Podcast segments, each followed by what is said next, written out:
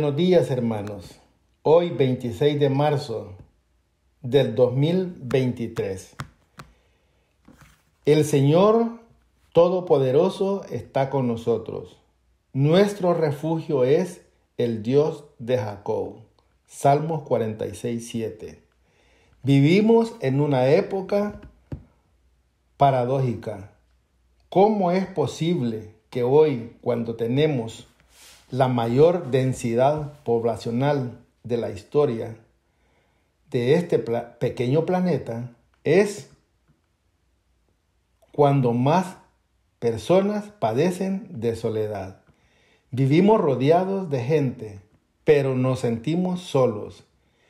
En el Reino Unido se llevó a cabo un estudio con más de 400.000 personas y salió a relucir que las personas que viven en áreas urbanas densas,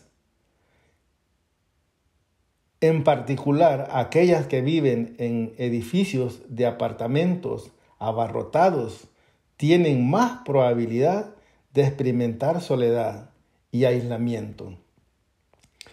Chris Wenster y sus colegas de la Universidad de Hong Kong analizaron la información y concluyeron que el estudio sugiere que la soledad no solo sigue prevaleciendo en las ciudades del siglo XXI, sino que está es tan endémica que podemos detectar un patrón regular y medirlo.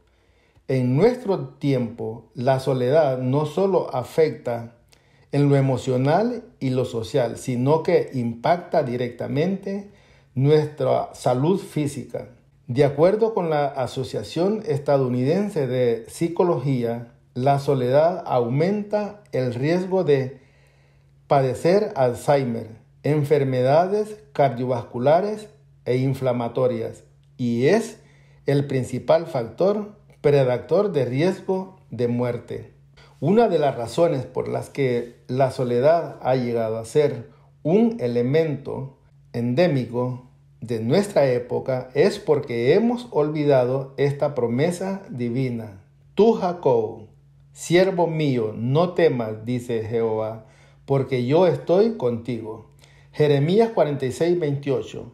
Cuando Judá sentía que no podía enfrentar al rey de Asiria, se le aseguró, con él está el brazo de carne, pero con nosotros está Jehová nuestro Dios, para ayudarnos a pelear nuestras batallas. Segunda de Crónicas 32, 8, y el salmista agrega que el Señor Todopoderoso está con nosotros. Nuestro refugio es el Dios de Jacob. Salmos 46, 7. A propósito de esto, Elena G. de Huay nos recuerda que cualquiera que sea nuestras perplejidades, nuestro pesar, luto o soledad, tenemos a un amigo que se identifica con nosotros. Sí, en nuestra ignorancia, nos damos pasos equivocados, el Salvador no nos abandonará. No tenemos nunca que sentirnos solos. El Ministerio de Curación, capítulo 18, página 165. Dios está a nuestro lado para ayudarnos a pelear nuestras batallas e incluyendo nuestra lucha contra la soledad y el aislamiento, la seguridad de la presencia divina, nos dará los peldaños que necesitamos para salir de ese estado de soledad que nos ha enfermado el alma.